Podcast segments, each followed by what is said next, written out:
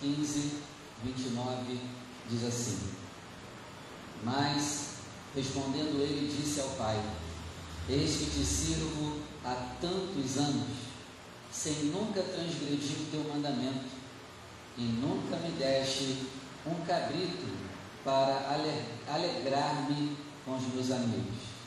30. Vindo, porém, este teu filho, que desperdiçou a tua fazenda com as prostitutas, mataste-lhe o bezerro cevado. Vou ler de novo 30. Vindo, porém, este teu filho, que desperdiçou a tua fazenda com as prostitutas, mataste-lhe o bezerro cevado. Agora eu leio o verso 30, eu leio e você repete comigo. Vindo, porém, Vindo, porém este teu filho, este teu filho que desperdiçou desperdiçou a tua fazenda a tua fazenda com as meretrizes, mataste-lhe mataste o bezerro cevado. Amém? Nós vamos apoiar nossa ministração de hoje em cima dessa frase. Ó, o teu filho voltou, gastou o teu dinheiro todo com prostituto e o senhor está fazendo uma festa para ele. Então, o que, que o filho mais velho aqui na parábola está mostrando para nós? Que o filho mais novo ele foi embora de casa por causa da prostituição. E, você, e como hoje é o culto da família, uma das coisas que destrói a família, adivinha o que, que é? A prostituição. E é sobre isso que nós vamos debruçar hoje, para que Deus venha iluminar a nossa mente, o nosso coração, para que não venhamos cair nesse pecado. Amém? Então eu peço que você feche seus olhos, desocupe as suas mãos e vamos dar uma linda salva de palmas à palavra de Deus. Enquanto você aplaude com muito temor, diga glória a Deus, diga que Ele é santo, Pai, precisamos do Senhor. Fala conosco aqui hoje. Quebra todo impedimento, toda barreira, e que a sua boa palavra ela venha sobre nós e ela produza o resultado. Em nome de Jesus. Amém. E graças a Deus. Pode sentar, por favor. Eu sempre gosto de dar um tema para a ministração. E o tema de hoje é a prostituição destrói a família. A imoralidade sexual destrói a família. E se nós estamos no culto na família, a gente não quer destruir a nossa família, né? A gente quer a bênção da nossa família. E para isso precisamos tirar a imoralidade sexual da nossa vida. Amém? Então o texto base foi esse: filho pródigo. Filho pródigo, você sabe a história, ele vai embora de casa. Só que o irmão mais velho dá o detalhe do porquê que ele foi embora. O início da parábola do filho pródigo não mostra com detalhe o motivo principal pelo qual ele tinha ir embora da casa do pai. E aqui ele mostra, ele foi embora para gastar o dinheiro com prostitutas. Ele foi embora para ter liberdade. Liberdade, né, Maria? Liberdade, né? Ó, ó a liberdade, ó.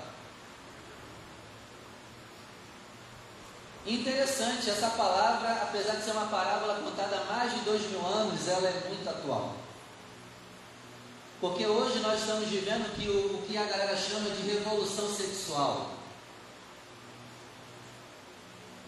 A parábola do filho pródigo tem tudo a ver com essa revolução sexual que tem acontecido hoje.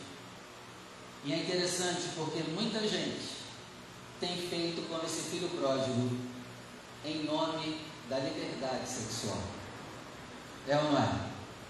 Então, o que motivou ele a sair de casa foi uma liberdade sexual.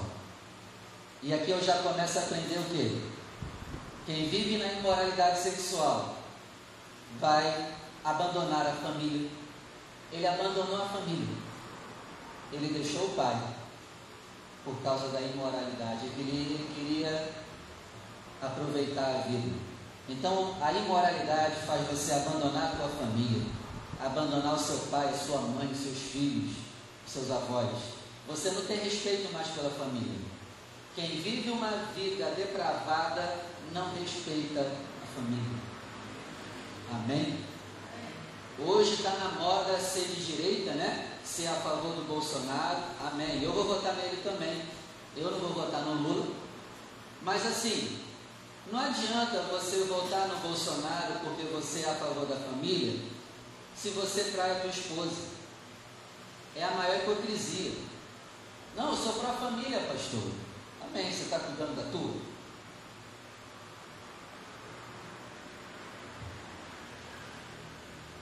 Eu sempre bato nessa tecla. Eu vou votar nele. Sim. Não tem como votar no Lula, não tem como. Quem tem sã consciência não tem como votar nele. Mas também não adianta votar a favor da família, sendo que eu sou o primeiro a destruir a minha dentro da minha casa. Amém, gente? Certo ou errado? Tem lógica, não tem? Então nós precisamos ser pró-família e ser os cuidadores também daquela família que Deus nos deu. Coisa que quem é imoral não faz. E, gente, o que é a imoralidade sexual? É, é a perversão do sexo. O sexo é uma bênção, foi criado por Deus para que tivéssemos prazer, tivéssemos filho, para que tivéssemos intimidade com o casal. O sexo é uma bênção. Amém? Só que ele precisa ser feito dentro dos parâmetros da palavra de Deus. Não estou pregando contra o sexo. O sexo é uma bênção que Deus deu para o casal. E outra coisa, na minha opinião, a imoralidade sexual ele está no top 3 dos pecados mais cometidos, na minha opinião. Não sei se eu estou certo. Na minha opinião, a galera cai mais nesse pecado do que nos outros. Né? Na minha opinião, os dois pecados que a galera mais cai é a imoralidade sexual e a comida. Tem como deixar de comer? Tem que comer, não tem? E aí está o perigo. Tem que comer, mas tem que comer na medida certa. Porque passar da medida certa é pecado. E vai falar que a gente não gosta de ir um pouquinho além. Hã? Oi? Quando a gente nasceu, a gente já nasceu com fome, cara. É difícil vencer esse pecado. A gente já nasce com fome. Já nasce chorando, querendo mamar. Então, na minha opinião, minha opinião, tá? Não é Bíblia não, tá, gente? Minha opinião.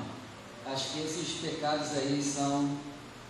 Não que os outros sejam ruins, mas esse aqui parece que são os mais comuns de fazer. Outra coisa, você lembra de Davi? Davi destruiu a família dele com a imoralidade. Ele se deita com Batseba e ali é o início da destruição da família dele. E aí depois você vê a Bíblia falando que Absalão, ele se deita com, a, com as mulheres do próprio pai. Você vê outro filho dele, Aminon, se deitando com a própria irmã, filha de Davi. E aí você vê o inferno dentro daquela família. E aí isso nos mostra o que? A imoralidade destrói a família. Lembra de Salomão? O que, que destruiu a vida dele? A imoralidade sexual. E eu não estou falando isso para condenar eles. Mas para te mostrar o que? Quem somos aí tu na fila do pão com Salomão e Davi? Quem somos nós diante de Davi e Salomão? Se eles caíram, isso tem que colocar muito temor na gente, porque se a gente não vigiar, a gente pode cair. E talvez cair mais feio do que eles caíram. Por isso que Jesus disse: aquele que está em pé, vigie. Você sabe, né? Para que não caia. E Salomão, lá em Provérbios, quando ele talvez era estava na sua fase adulta, antes da velhice, ele escreveu para nós como nos livrar de cair. Se você ler Provérbios, você vai aprender como não cair. Ele usa a expressão, né? Para você não cair nos lábios da mulher estrangeira. Ele nos, dá, ele nos ensina tudo para a gente não cair nessa área. E no final ele caiu. Mostrando que esse pecado não é brincadeira, Michel. Ele é sério. Ele mostrou como não cair. E ele mesmo caiu. E eu estou falando isso não para você desanimar, mas é para você temer. Usar essa palavra para buscar ainda mais o Senhor, para que nunca venhamos cair nesse pecado. E se já caímos, que essa seja a última vez para nunca mais cair nesse pecado em nome de Jesus. Amém, gente? Sansão, Sansão Você lembra de Sansão?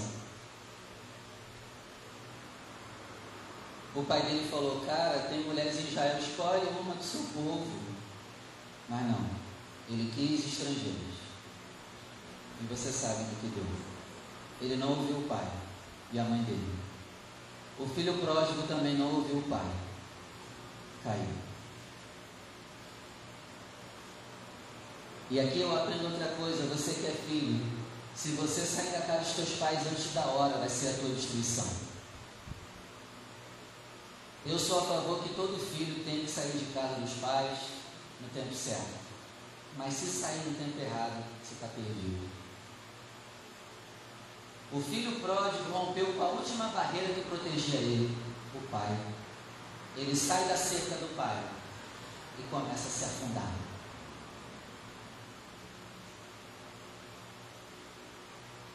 E hoje eu vejo muitos jovens, né, se apaixonando nas redes sociais e abandonando a família para ir para outros estados em nome do amor.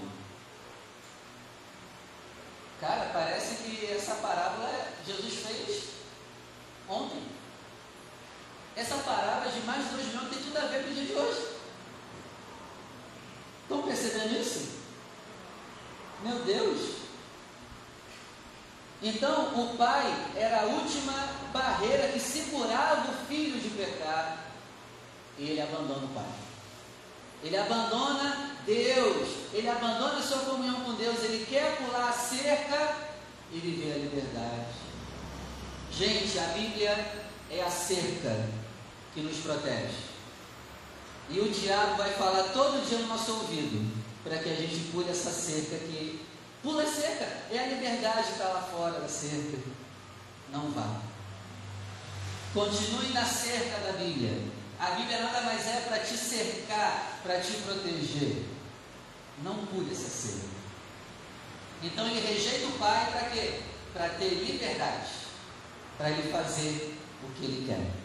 Não tem muitos jovens assim hoje? Adolescentes assim hoje? Não está na moda hoje romper com o pai e com a mãe? e fazer o que quer. Não, agora eu sou livre, agora eu faço o que eu quero. Tem ou não tem? Essa parábola é muito atual, gente. É o que mais tem. Hoje, o filho que não respeita o pai, ele tem moral com os amigos.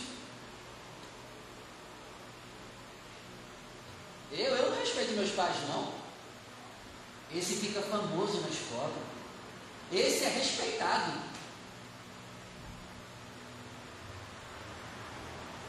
Então fica aí o alerta para você. Não saia de casa antes da hora. Saia no tempo certo.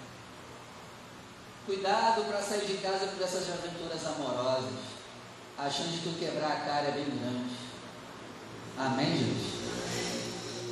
Aí você vê jovens saindo de casa para viver um grande amor. Aí eu lembro também de maridos deixando a esposa deixando os filhos porque encontrou o amor da vida. Ué, mas o amor da vida não é a mulher que casou?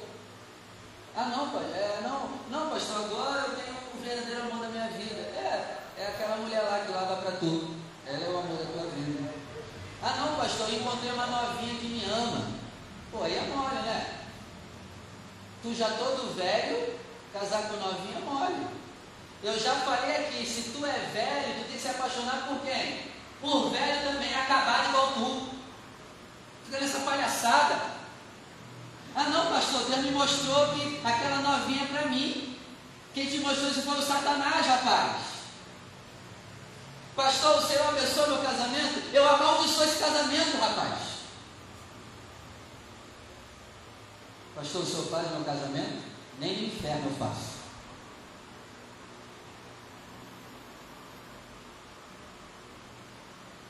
Certo ou errado, gente?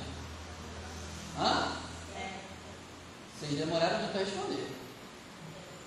Vocês querem uma novinha, é isso? Uma novinha? Fiquei até com medo agora.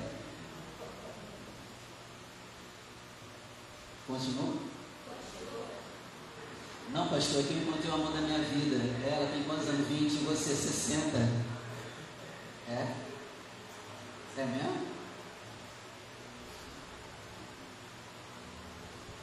Essa pessoa ela congrega onde? Ela congrega no inferno? Porque em igreja não congrega não, cara.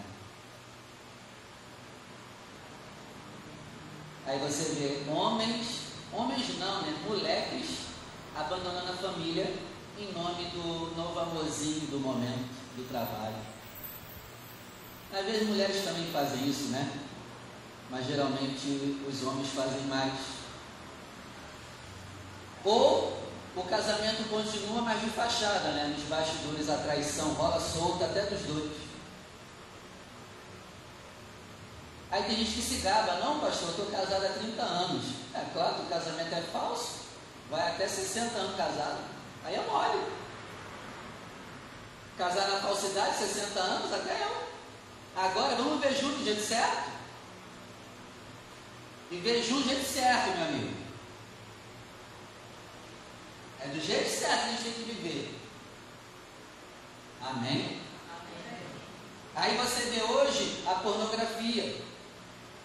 Talvez o filho pródigo saiu de casa porque o pai dele não deixava ele ver pornografia na televisão. Aí ele foi embora. Não, agora eu quero ser livre, agora eu tenho dinheiro, eu trabalho, eu vou comprar minha televisão. E vou, eu vou ver o que eu quero agora na televisão, ninguém me manda. Talvez foi esse o motivo. Ele queria agora a liberdade de ver pornografia. Eu consumi antes de me converter muitos anos a pornografia. E tenho quase certeza que todos os homens aqui já consumiram, ou já viram pelo menos uma vez, para nossa vergonha, para nossa vergonha. E esses dias eu estava pensando, caramba, como eu sou, como eu era idiota de ver pornografia. Tem que ser muito idiota para ver pornografia. E me desculpa, se tiver alguém aqui hoje que ainda vê eu não retiro o que eu falei. Não retiro. É muito idiotice. Você pode ficar com raiva e não querer nunca mais voltar, está tudo bem. Mas é um grande idiota. Sabe por quê, Maria? Sabe o que eu estava pensando? Caramba, eu estava tendo prazer vendo outros ter prazer. Em vez de eu estar tá perdendo tempo procurando a minha mulher para ter prazer com ela, eu estava tendo prazer vendo outros ter prazer. É muito idiotice. é? É ser muito idiota. E desculpa que eu vou falar, se tem alguém aqui que ainda continua vendo, tu é um idiota. Pode ficar com raiva e nunca mais querer voltar aqui, mas tu é um idiota.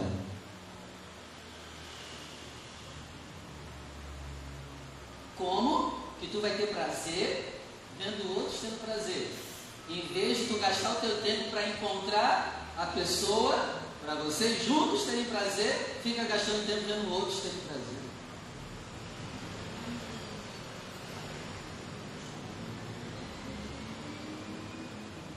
Tá tudo bem? Ninguém fala nada?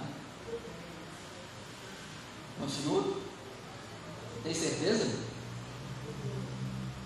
Então, tem gente né, que vive a imoralidade sexual, talvez não use o corpo, mas use a mente. Porque tem gente que diz assim, não, eu não faço nada de errado. Mas a mente, meu amigo, faz tudo. E mais um pouco.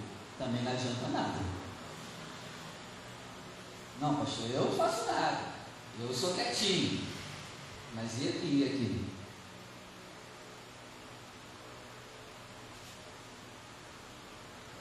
Não é à toa que Jesus disse, né? Se nós cobiçarmos uma mulher, nós já fizemos relação com ela no mundo espiritual e já estamos em pecado.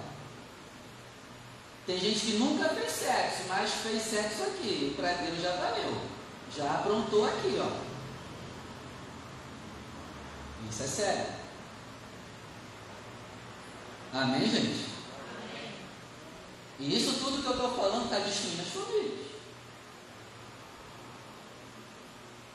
Eu estava vendo um estudo né, sobre essa questão do porquê que as pessoas gostam tanto de pornografia.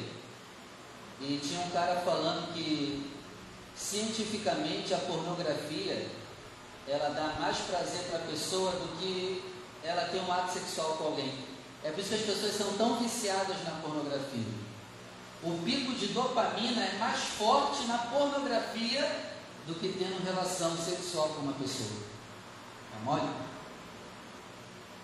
Mas só que essa dopamina em excesso ela é perigosa.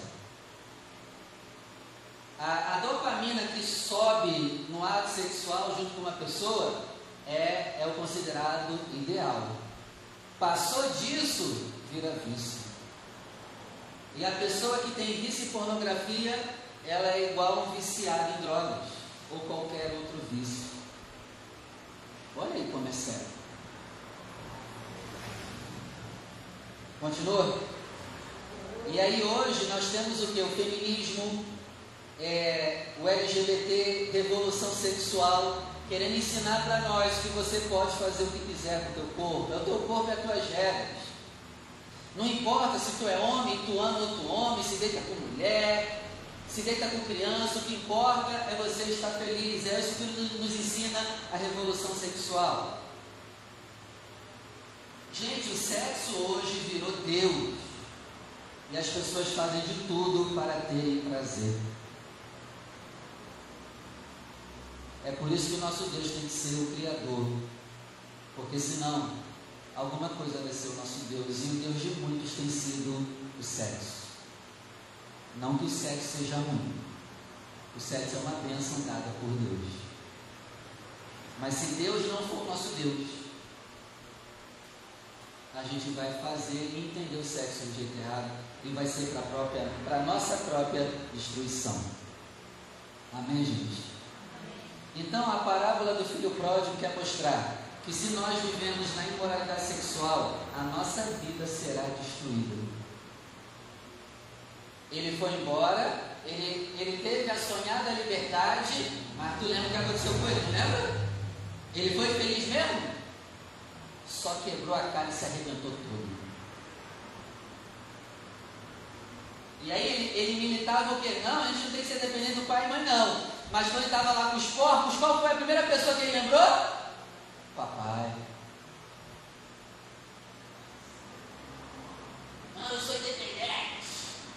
Me dá aí o que é meu que eu estou ralando, coroa. Tu é velho, sabe mais nada, coroa. Deixa eu ir embora. Foi. Mas quando deu ruim, lembrou do coroa. Meu Deus. Tem tudo a ver com o dia de hoje. Então, na parábola do filho pródigo, o que eu aprendo também? Alguns malefícios que nós teremos se tivermos na imoralidade sexual. Primeiro, você vai perder dinheiro. Se você é escravo do sexo, você vai perder dinheiro. É a primeira coisa que tu perde. Ele foi embora para curtir a vida e você sabe, lá onde ele estava, né, com as prostitutas, ele acabou com o dinheiro dele. É a primeira coisa que acaba contigo, acaba com o teu dinheiro. Segunda coisa que destrói é a família. A imoralidade sexual destrói nossa família. Tanto é que ele abandonou a família por causa disso. Terceiro, a imoralidade sexual faz você perder o respeito das pessoas. As pessoas não te respeitam e nem o mundo espiritual te respeita quando você vive na imoralidade sexual. Não é à toa que quando ele pediu emprego, o que, as pessoas da cidade deram para ele lá? O cara lá falou: ah, cuida dos meus porcos aí. E olha, no trabalho dele nem recebia para comer, porque ele queria comer o que o porco comia, ele não ganhava nada. Então, quem vive na imoralidade perde o respeito, perde a dignidade básica de todo ser humano. Gente, não vale a pena pagar esse preço. Ele se tornou tão indigno que ele convivia com o povo na lama e ele queria comer o que o porco comia. Gente, ele não tinha nem arroz e feijão para comer, que seria a coisa básica, né? Arroz e feijão. Nem se ele tinha. E ele estava tão destruído que ele queria comer o que o porco comia para ele estar bom. Vale a pena? E por último, ele perdeu a espiritualidade dele. Quando ele rompe com o pai, aí abriu a porteira para aprontar. Então, diante disso, tem algumas condutas sexuais que a gente não pode fazer. A Bíblia vai nos proibir, primeiro, de nos deitarmos com parentes. Está lá em Levítico 18. A Bíblia nos proíbe de deitarmos com parentes. Segundo, a Bíblia nos proíbe de ter prazer sozinho. Vou repetir: a Bíblia nos proíbe de ter prazer sozinho. Quando Deus criou o sexo, Ele pensou o sexo em duas pessoas fazendo. Não é três, não é uma, é duas. Um homem e uma mulher casados, desfrutando da alegria do sexo como um presente de Deus para o casal. Gente, o sexo é um presente de Deus para o casal. E não deve ser feito sozinho. Hoje, ou as pessoas fazem com muitos, ou fazem sozinhos. Por exemplo, masturbação. Os psicólogos hoje estão dizendo que as mulheres elas devem se conhecer. Elas devem fazer para as mulheres se conhecer. Cara, isso é do diabo, é o diabo que está falando na boca do psicólogo. Você tem que ter prazer com teu marido. Você tem que ter prazer com a tua esposa. Porque se você começar a ter prazer sozinho, tu vai querer fazer com alguém? Olha, se eu, se eu já tenho prazer comigo mesmo, eu vou casar com alguém para quê? Eu estou perturbado para viver comigo? Eu vivo sozinho. Né? Porque casamento é sinistro, é dois pecadores morando junto. Imagina, dá trabalho viver, viver e acordar com um pecador. Dá vontade de matar, dá vontade de, pelo menos, alejar. Essa é a vida de casado, é não é, gente? É, ué. E se falar que não é mentira, está com medo do marido aí do lado, está com medo da esposa aí do lado. É ou não é? Oi? Ih, estão com medo do outro, não ninguém fala nada. Ó, apertar o pescoço aí, isso aí, ó. Mas ele também dá vontade de tudo De vez em quando. É ou não é? É, ué. Se não quer falar, tudo bem, mas é assim mesmo. Tomara que a minha esposa não esteja vendo, né? Não, mas se estiver vendo, não tem jeito, é isso mesmo. Ela também dá vantagem. Eu não sou lá grande esposa também não. Então não tenha prazer sozinho. Ah não, pastor, é, eu não estou fazendo sozinho, eu estou fazendo com brinquedo. É, tu vai com brinquedo para o lago de fogo.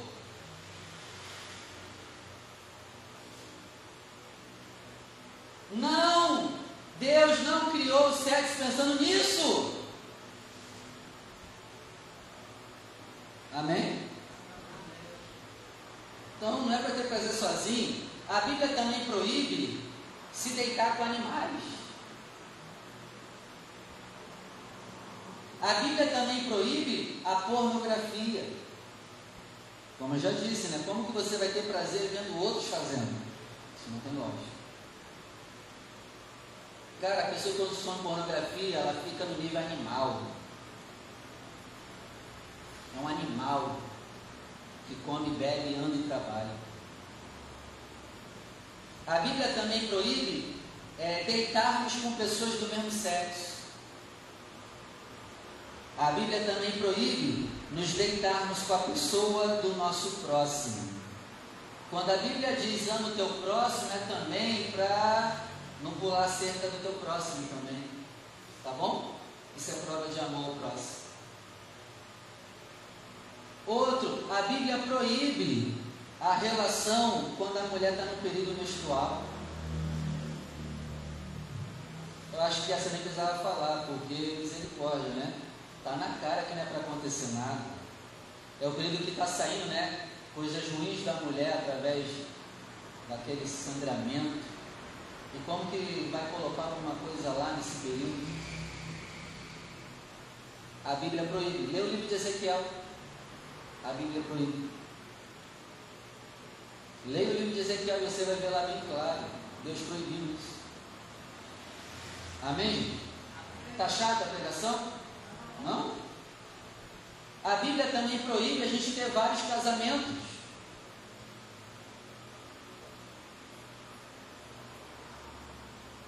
Tem crente que daqui a pouco vai poder pedir gol no Fantástico, ele vai casar a terceira vez já.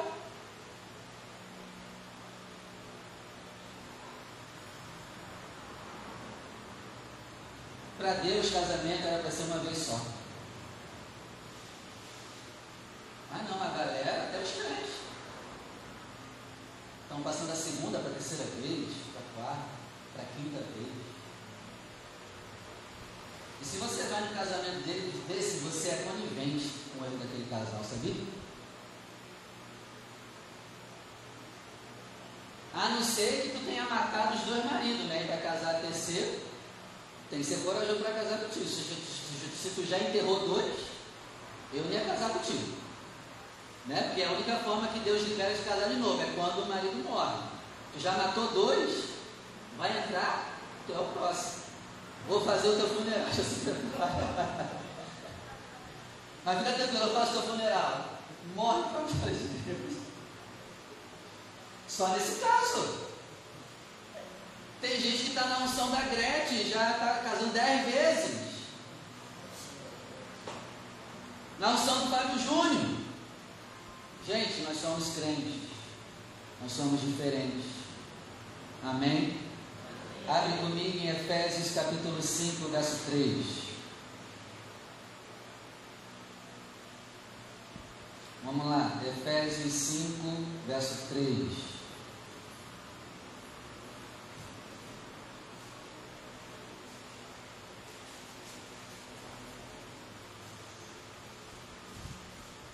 Diz assim: que a imoralidade sexual e toda impureza ou avareza não sejam nem sequer mencionadas entre vocês, como convém aos santos. Gente, o que, que Paulo aqui está dizendo para a igreja de Éfeso? Ó, vocês têm que ser tão santos que não pode sequer uma calúnia, ainda que seja falsa, entre vocês sobre imoralidade.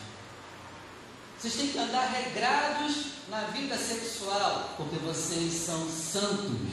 Se eu sou santo, a minha vida sexual também será santificada. Amém? Pastor, vale tudo em quatro paredes? Não, não vale tudo, porque tu és santo.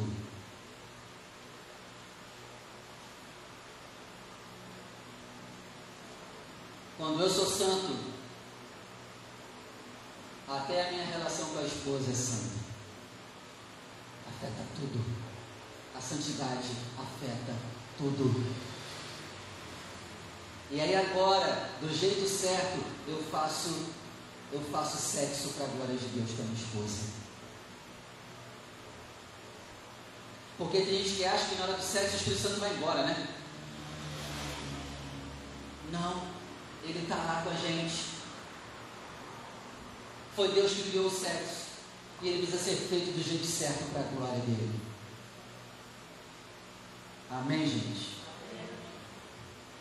Marcos capítulo 7, verso 21.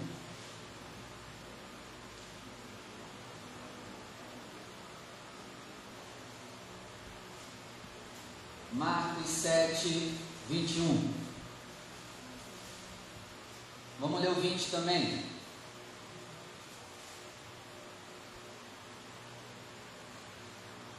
Marcos 7, 20. E ele dizia: O que sai do homem, isso é o que contamina o homem.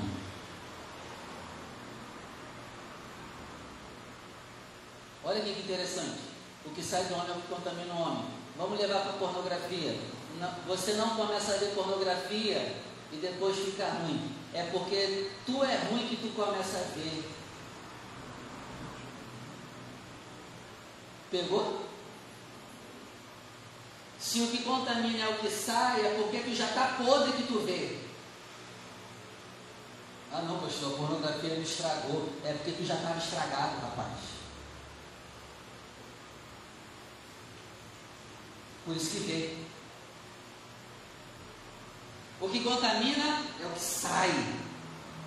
Se o que está dentro já está podre, você do lado de fora fará coisas podres.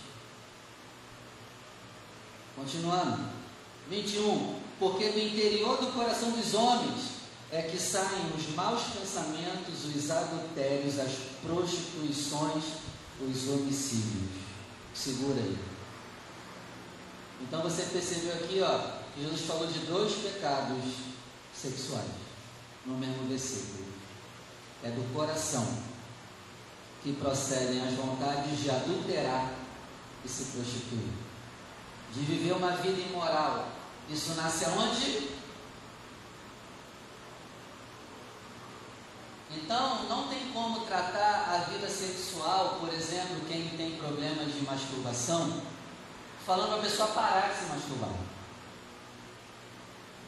Porque o problema não está em si nesse ato. O problema está aqui, ó. Porque é o que está aqui que fez o cara fazer o que fez. Então o problema é de coração, não é a masturbação é só é só né? Como é que eu posso dizer? Esqueci. Não, não era essa palavra que eu ia usar. É o efeito não a causa. A causa está no coração e desemboca no efeito pecado. Então o problema não está embaixo, o problema está aqui. Então tem que tratar aqui para consertar embaixo em todo o corpo. Tá, pastor, então como eu trato problema de imoralidade sexual? Cara, tu tem que começar a viver Marcos 12. Ame o Senhor teu Deus de todo o teu coração. Isso é a cura para tudo. Nós, a partir de hoje, temos que ser pessoas que amam, são apaixonadas por Cristo, por Deus, por Sua palavra, porque senão a gente vai amar alguma coisa. É melhor a gente amar a Deus, porque senão a gente vai amar alguma coisa. E muita gente está amando sexo, está amando as drogas, está amando a bebida, está amando o cigarro e qualquer outra loucura pecaminosa. O problema está no coração a gente não está amando a Deus da maneira que deveria. Esse é o problema de todos os pecados. Amém, gente? E para irmos já terminando, eu sei que a palavra está chata, você não aguenta mais ouvir. Apocalipse capítulo 2.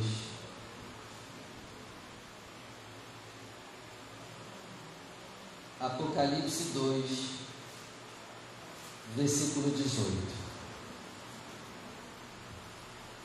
Eu vou ler só 50 versículos, tenha paciência comigo, tá bom?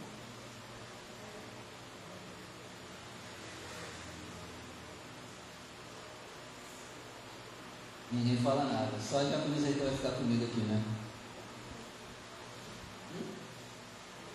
50? Sete versículos que eu vou ler? Só que é sete, né, Luiz? Quer ir embora mais cedo, né?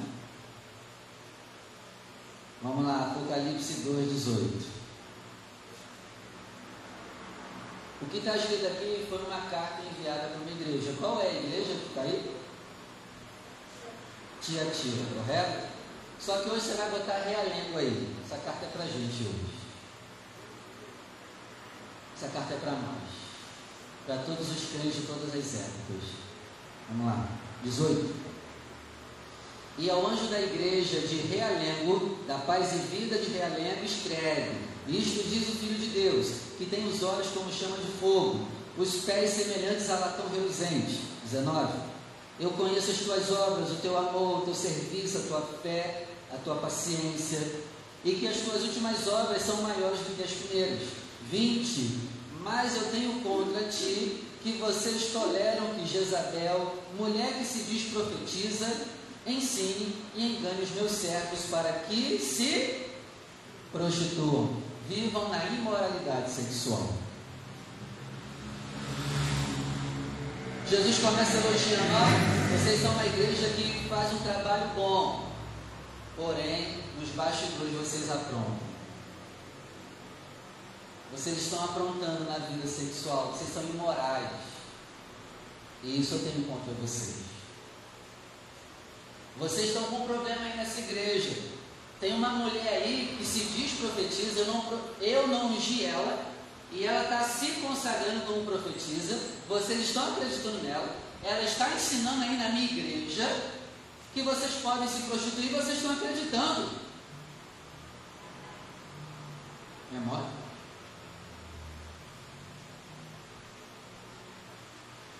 Vocês estão acreditando.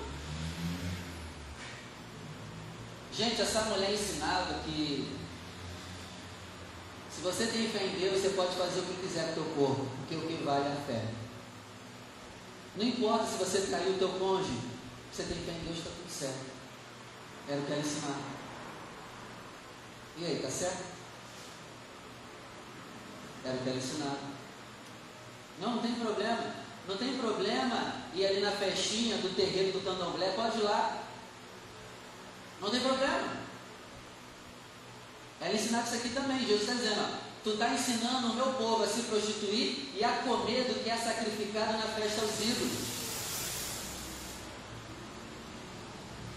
Tu está ensinando para o meu povo que o meu povo pode ir em festa de terreiro e até comer do que é feito lá. Gente, olha só que igreja. Uma igreja prostituta que ainda ia para festa de terreiro. Cara, nossa igreja é uma bênção. Tu ainda vem falar que a nossa igreja é ruim? Cara, nossa igreja é maravilhosa. Meu Deus. Aí tu vem falar que a tua igreja é difícil? Ai, pastor, não aguenta a minha igreja. A tua igreja faz isso? Pô, a gente está bem pra caramba. Então não vem falar que a tua igreja é ruim. A não ser que tenha alguém aqui nas festinhas, né? Tem não, né? Não sei, né? Se a Bíblia diz que tem gente que tem, sei lá, não confio muito não. Então ela começou a ensinar prostituição para o povo. E o povo gostou. E você não se arrependeu. Aqui, 21.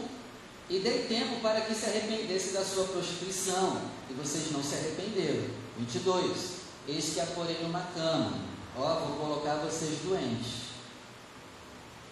E sobre os que adulteram com ela virá grande sofrimento o filho pródigo, quando sai de casa para aprontar, ele recebe grande sofrimento. Continuando a leitura. Virá grande tribulação se não se arrependerem das suas obras. 23. E ferirei de morte os seus filhos, Jezabel. O que isso quer dizer? Os filhos da fé dela. Pessoas que acreditaram no ensino dela. São os filhos dela. Eu vou matar você e quem acredita nesse teu ensino. Olha que Jesus bonzinho, né? Vou matar vocês. Gente, olha quem está falando na igreja, vou matar vocês. Legal, né? A igreja ouvir isso. Cara, imagina essa igreja recebendo isso na época, eu vou matar vocês. Sinistro. Continuando. 23: E ferirei de morte seus filhos, e todas as igrejas saberão que eu sou aquele que sonda as mentes e os corações. Então ele diz: Ó, o que eu fizer com vocês é para todas as igrejas saber, é para todas as igrejas aprender com o erro de vocês, que eu sei tudo que vocês fazem escondidos, que não fica nada em oculto aos meus olhos. Não é à toa que ele se apresenta como aquele que tem os olhos como chama de fogo. Vê tudo, meu querido. Papai do céu vê o que a gente faz no trabalho. Papai do céu vê quando na madrugada a gente está mexendo no celular. Ele está vendo lá o que a gente está vendo no celular. Amém? Está vendo tudo. Eu vejo tudo. E eu vou punir vocês para que todas as igrejas saibam que nada fica escondido de mim. Glória a Deus e darei a cada um segundo o que vocês fazem, segundo as suas obras. 24. Mas eu vos digo a vós e aos restantes que estão em Tiatira, a todos quanto não têm essa doutrina, esse ensinamento de Isabel. Aqui agora ele fala com os irmãos que estão nessa igreja, mas não se renderam a esse ensino. Ele está dizendo, agora eu me dirijo a vocês que não caíram nesse ensino E não conheceram, como dizem, as profundezas de Satanás, que outra carga não colocarei em vocês. Então, o que, que Jesus está dizendo aqui? Agora no 24 ele fala com quem é santo. E ele diz: Ó, parabéns, vocês não conhecem, como eles dizem, as profundezas de Satanás. Essa Jezabel aqui, essa mulher, ela falava que o ensino dela era profundezas de Deus. Ela se dizia ter, ser a detentora dos mistérios de Deus. E quem ouvisse ela ia conhecer o profundo de Deus. E aí Jesus faz um trocadilho. Isso aí é profundezas de Satanás. Não é de mim não. Ela dizia, ó, o meu ensino é as profundezas de Deus. Eu sou a mulher que conheço o profundo de Deus. Aí Jesus vem fala: Tu conhece as profundezas do diabo.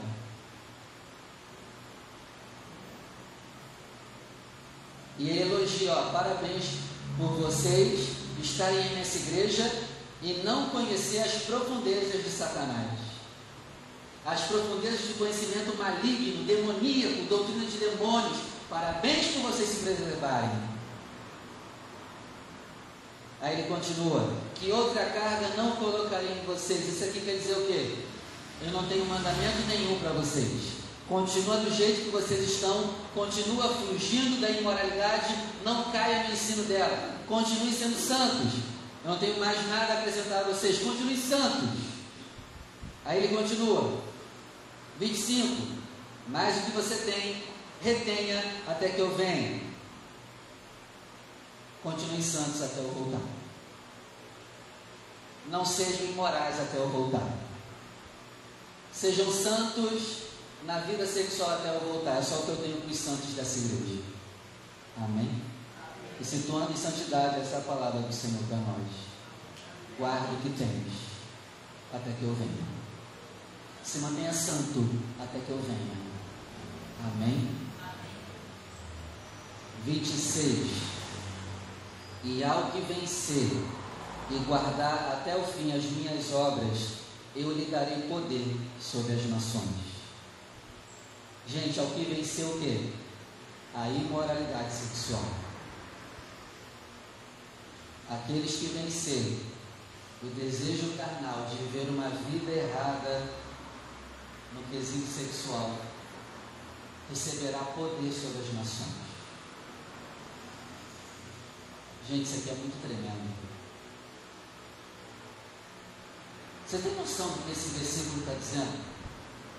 Está dizendo que se nós controlarmos o nosso cinto, nós vamos liderar nações. Gente, esse texto é tremendo.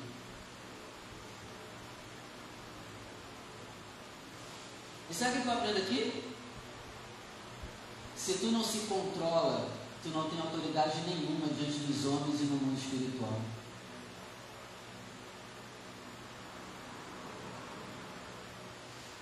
Aí o cara se masturba e diz que quer mudar o mundo. Ele não segura nem a mão dele. E ele quer mudar o mundo. É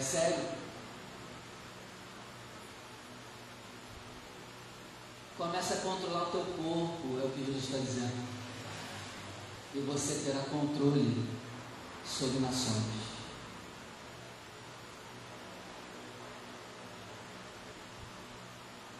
Então, o que, eu aprendo aqui também? Quem vive uma vida imoral não tem moral nenhuma. O cara trai a esposa e ele quer ter moral com a esposa e com os filhos. Não tem. Não tem. O demônio é teu amigo, ele irrita a tua cara. Não tem moral nenhuma. Amém, gente? Amém.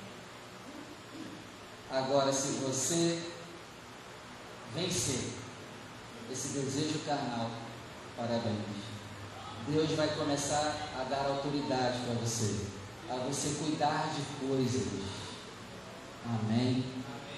E aí, quer ter autoridade sobre coisas? comece a ter autoridade sobre o teu cinto. Você está entendendo o que eu quero dizer, né? Com segurar o cinto, você está entendendo, não tá? Segura o cinto para ter moral e ter autoridade. É o que Jesus está dizendo. Só que Jesus fala de forma mais refinada, eu não sei falar. Segura o cinto e terás autoridade sobre as nações. Então, no milênio, quem vencer poderá ser presidente do Brasil. Se você segurar o cinto, no milênio tu vai poder liderar o país. Vai ser bom, Jesus vai estar aqui reinando, vai ser uma maravilha, não tem mistério não. Hoje é complicado pegar a presidência, mas no milênio vai ser de boa. O rei Jair vai estar aqui em Jerusalém reinando. Gente só vai fazer o que ele mandar. Vai ter autoridade. E aí, você não quer ter autoridade não? Mas isso vale para hoje também, tá? Se você segurar o cinto hoje, você já tem autoridade hoje no nome de Jesus. Agora, se não segura o cinto, meu amigo, é amigo do diabo. Não tem autoridade nenhuma e respeito nenhum.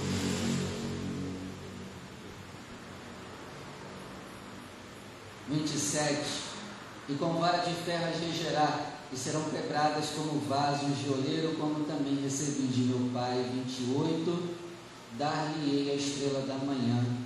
Quem tem ouvidos, ouça o que o Espírito diz, a paz e vida de Realengo. Amém? Talvez possa ter alguém aqui hoje que diz, pastor, eu estou nesse problema. Eu tenho sido imoral. O que, que eu faço para vencer isso? Primeiro, corra para Jesus. Quer vencer a imoralidade? Corra para Jesus. Sem Ele, tu não pode fazer nada. Segundo, aproveite o tempo que Ele está te dando. O texto diz: Eu dei tempo que vocês se arrependessem. Então aproveita hoje e para com isso. Arranca toda a besteira do celular. Aproveita hoje. Não deixa para arrancar amanhã não. Hoje. Posso ver teu celular hoje na hora da saída do culto? Posso? A tua esposa pode ver teu celular? Ou é cheio de senha? Hã? Se o teu marido não deixar você mexer no celular dele, pode ser que ele está aprontando contigo. Se a tua mulher não deixa você ver o celular dela, parabéns, ela está aprontando contigo. Se arrependa hoje. Tira os contatos hoje. Tira as conversinhas fiadas hoje. Dei tempo para que se arrependesse. Estou dando tempo. Amém? Para, continua. Terceiro, queira parar com o quarto, né? Queira parar com isso. Porque se tu não quiser parar, tu não vai parar. Pastor, eu estou nesse problema. Então queira parar. Isso vai ajudar muito a vencer. Amém? Amém. Quinto, comece a guardar o teu coração. Comece a se alimentar de coisas de Deus. Para de ficar na droga da rede social toda hora.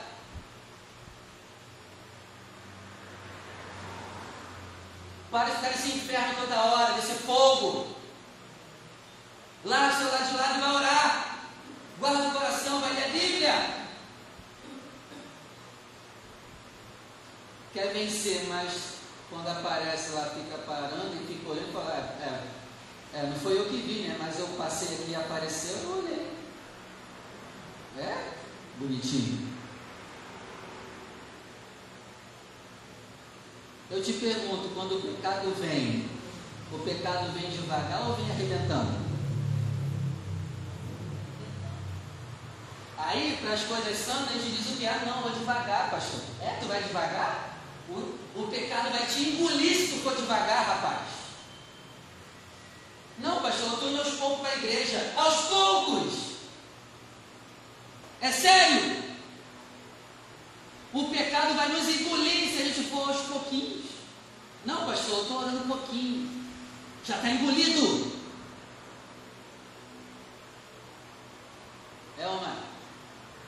Aí ora pouco, lê pouco, não vai aguentar a pressão do pecado. Então, pastor, eu estou ficando com vontade de pecar. Está me, tá me dominando. Ora igual maluco. Bota pressão na oração. Se for um pecado está pressão em tu, coloca pressão na oração. Mas não, o pecado está vindo com força e eu oro um pouquinho. Vai vencer como?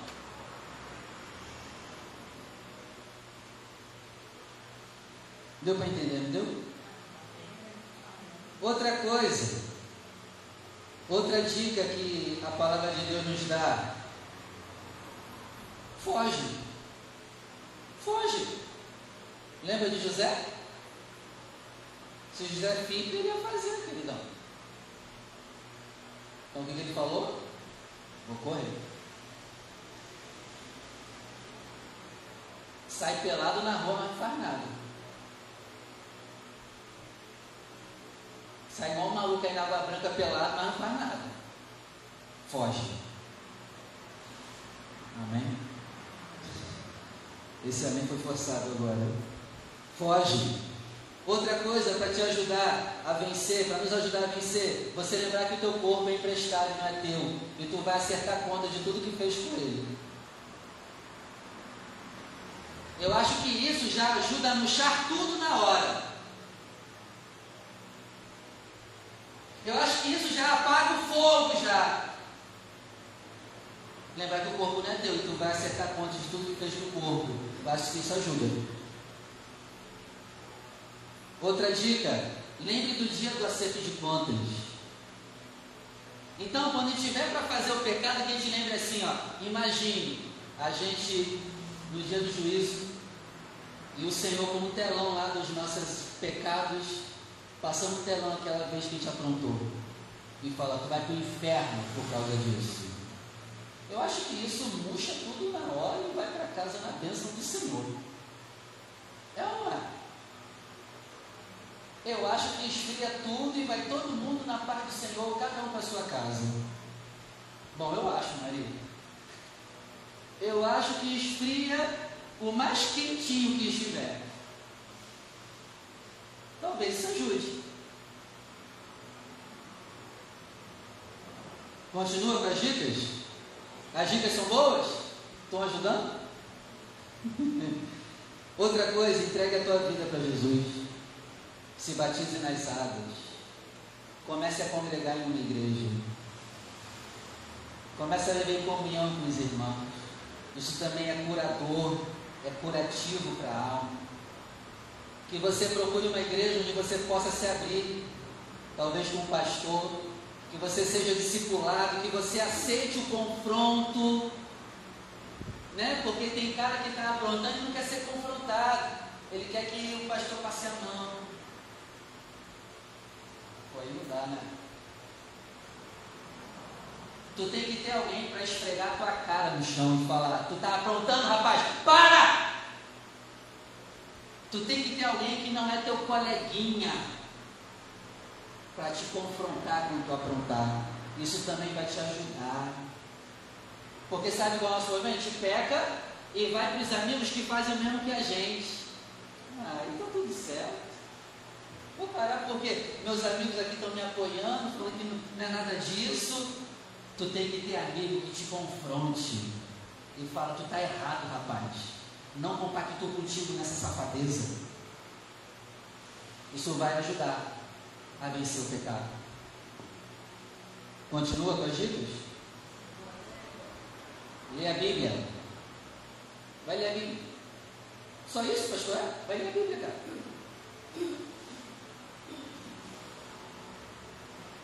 Você já leu a Bíblia toda quantas vezes? O crente deveria ler a Bíblia toda pelo menos uma vez por ano. E tu deve ter 20 anos de igreja E muito mal leu Gênesis, só leu Mateus, Marcos, Lucas e João. 20 anos de igreja. E quando lê os outros livros é nas pregações que vai no culto. Que maneiro, né? Vai vencer o pecado como? Se não bota pressão na leitura da palavra. Vai vencer como? Leia a Bíblia, ore, cante louvores, vigie e ame Jesus. Sempre no final é tudo sobre Jesus. Ame Ele.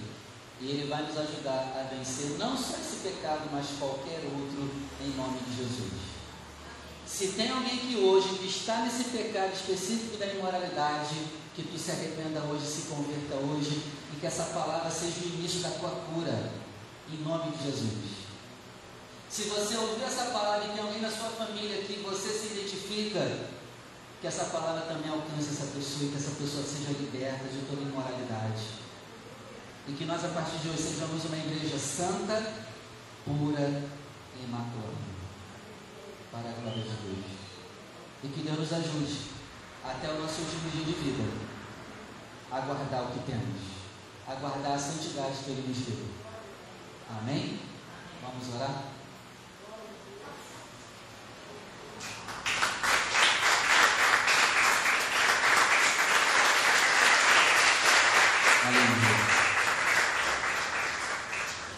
Eu quero chamar aqui na frente você que está nesse pecado. Pastor, essa palavra foi para mim. É tudo que eu estou fazendo. E eu quero te chamar aqui na frente se você se arrepende. Não para te envergonhar perante as pessoas. Mas Jesus disse assim, ó, aquele que me confessar diante dos homens e não ter vergonha de mim, eu também não terei vergonha de você diante do meu Pai e dos santos anjos que habitam no céu. Então, se você está nessa situação, se arrependa hoje. Dê tempo para que se arrependesse. O Senhor nos dá tempo. Mas não abuse desse tempo. Eu quero chamar aqui também os afastados da casa do Senhor. Hoje é o teu dia de voltar para a casa do Pai, filho pródigo. Tu saiu da casa do Pai, tu tem que voltar hoje. É hoje. Tem tempo. Não espera para amanhã. Talvez hoje é o único dia. É a última oportunidade. Volta para a casa do teu Pai. Não importa o motivo pelo qual tu saiu, mas tu precisa voltar. Se tem alguém aqui que ainda não batizou nas águas, dia 10 de dezembro vai ser o teu batismo. Você vai morrer para o mundo, vai nascer de novo. Decida hoje se batizar. Venha aqui na frente. Faça essa confissão pública. E o último convite eu faço para você que diz assim, pastor, eu não estou bem. Eu preciso de oração. Vem aqui na frente que eu vou orar por você. Preciso de oração, pastor. Vem aqui na frente. Se você não vier aqui na frente, não venha me pedir oração depois do culto, porque eu já quero orar por você agora. Já vem. Pastor, eu preciso. Vem. Eu vou ungir você aqui na frente. Chega mais pertinho do altar, por favor.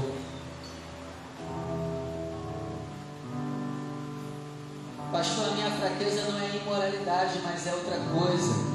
É, você precisa de oração, cara. Vem aqui na frente. A igreja que ficou no lugar, estende a mão para os irmãos aqui, por favor. Pai Santo, bendito e poderoso, queremos agradecer por essa palavra de hoje. Que palavra séria. Que essa palavra tenha colocado temor em nossos corações, em nome de Jesus. Perdoa, meu Deus, os nossos pecados, as nossas as nossas besteiras que pensamos. Perdoa, meu Pai, toda a nossa conduta imoral. Trata conosco aqui hoje. Nos liberta da imoralidade. Nos ajuda a andar em santidade. Nos livra de toda a imoralidade. Nos livra, Senhor. Nos ajuda a andar em santidade a partir de hoje. Que nem se nomeie no nosso meio imoralidade sexual Pai querido, nos ajuda a te amar de todo o nosso coração, porque essa vai ser a cura para todo vício, todo problema, para todo pecado. Que a partir de hoje, meu Pai, nós sejamos apaixonados pelo Senhor de todo o coração. Vem despedaçando, meu Pai, todo o jugo da dor, do pecado, do sofrimento, da dificuldade. Vem tratando, Senhor, com os seus filhos aqui hoje. Vem tirando todo o mal, em nome do Senhor Jesus. Vem tirando toda a opressão, toda a perturbação em nome de Jesus, vem tirando toda a seta inflamada do maligno, meu Pai. Nos guarde, nos livra da tentação. Não nos deixe cair na tentação, não nos deixe cair na fraqueza, não nos deixe cair em nossos pecados. E livra-nos do mal, livra-nos da maldade, livra-nos do maligno, livra-nos da maldade que quer dominar os nossos corações e nos ajuda a andar de pé, cabeça erguida com moral. Porque o pecado tira a nossa moral. Nos ajuda a andar em autoridade. O pecado tira a nossa autoridade. Então, meu Pai, nos ajuda a andar em obediência ao Senhor. E eu não sei, meu Pai, o que os seus filhos passam no oculto, mas que o Senhor venha cuidando de cada um, sustentando, alimentando, fortalecendo nome de Jesus. Amém. E graças a Deus. Vamos aplaudir o Senhor.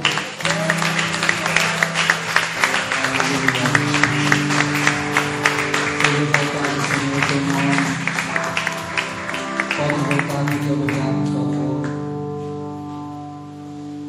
Pode tomar teu assento. Senta aí, nós já vamos embora. Só vou dar mais uma palavra.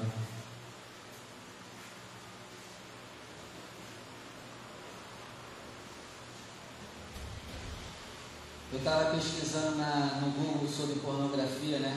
Para preparar essa ministração de hoje. E eu vi uma matéria muito interessante que dizia que a pornografia, a pornografia, né? A indústria da pornografia nos Estados Unidos lucra mais do que Hollywood. A indústria da pornografia lucra mais do que Hollywood. É mole?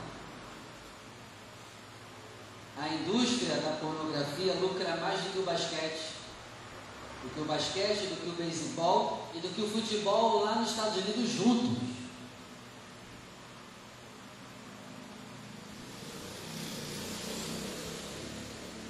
Gente, isso é muito sério. E para piorar, a matéria também disse que a pornografia a indústria da pornografia lucra por segundo, por segundo, Michele, 3 mil dólares por segundo. Por segundo, 3 mil dólares. Convertendo para o real é 15 mil reais por segundo. É pouca coisa, né? Um salário mês de 15 mil já é muita coisa, maravilha. Imagina 15 mil por segundo. Isso mostra o quê? O Deus das pessoas é a imoralidade. E pensa comigo. Eles estão investindo dinheiro no Deus deles, o sexo.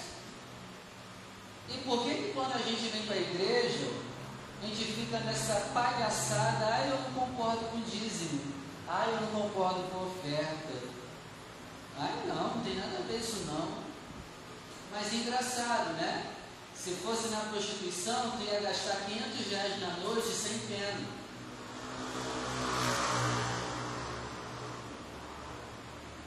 Engraçado que na época dos nossos pecados a gente gastava para pecar rindo. Era ou não era? Aqui no final da rua tem um hotel no estádio. Eu passo aqui sempre no Gesputo, que eu moro do outro lado. E tá lá, ó. É 6 horas, 90 reais. 6 horas lá um quarto, 90 reais. Aí o cara paga a prostituta e ainda paga o quarto.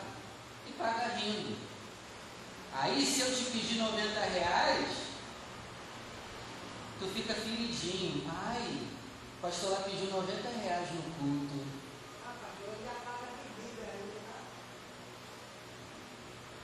Ai, o pastor pediu 90 reais no culto. Ai, eu nunca mais vou lá. Ai, que absurdo aquele pastor. É, né?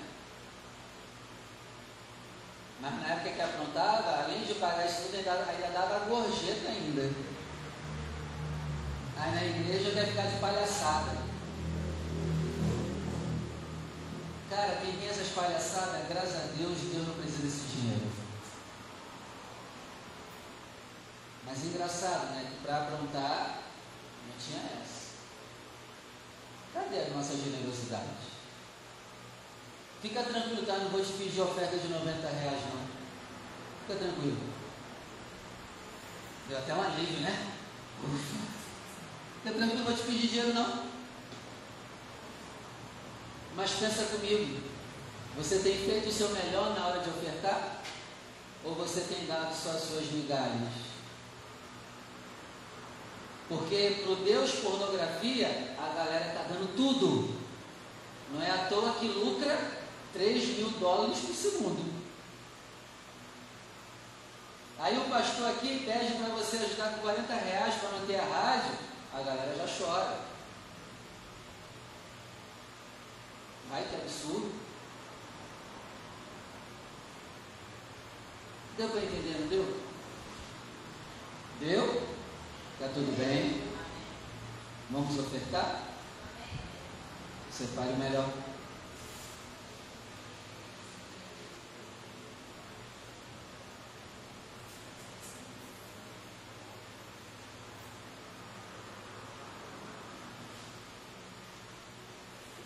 Você que vai ofertar, vem aqui na frente.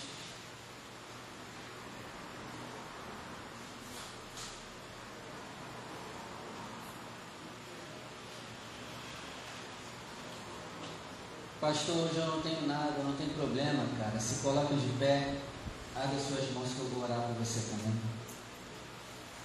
Pai, obrigado por nos salvar e nos mostrar o caminho. Obrigado por estarmos aqui hoje. Nós amamos a sua casa. E é por isso, meu Pai, por amarmos a sua casa, que nós somos dizimistas e ofertantes com a maior alegria. É um prazer para nós ser dizimista e ofertar durante o mês na sua casa. Não é um peso para nós. E Pai, eu te peço, nos faça crescer cada vez mais financeiramente, porque nós queremos abençoar ainda mais a sua obra. Não por obrigação, não porque alguém mandou, mas porque nós somos generosos a tudo que recebemos de Ti. E nós queremos também, meu Pai, que tudo que recebemos de Ti, outras pessoas recebam. E para isso nós vamos manter a Tua igreja aberta, através dos nossos dízimos e ofertas. Pai, nos prospera aqui, em nome do Senhor Jesus. Amém. Venha com alegria e deposite no altar do Senhor a tua oferta. Amém. Vamos embora? Vamos? Até quarta-feira, se Deus permitir, vamos começar a aprender sobre as sete manifestações do Espírito. Quem vai dar a bênção final hoje? E aí, Maria, já aprendeu a dar a bênção final, Maria? Está lendo? Está escutando lá o papel? E aí, Michele?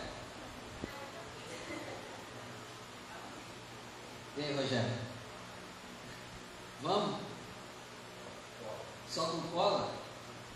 Caramba, que vergonha. Tô brincando. Pega lá a cola lá atrás, vem dar a benção final. E aí, Cleide, já está preparado para noite? Chamar para ver. É bom chamar quem não sabe.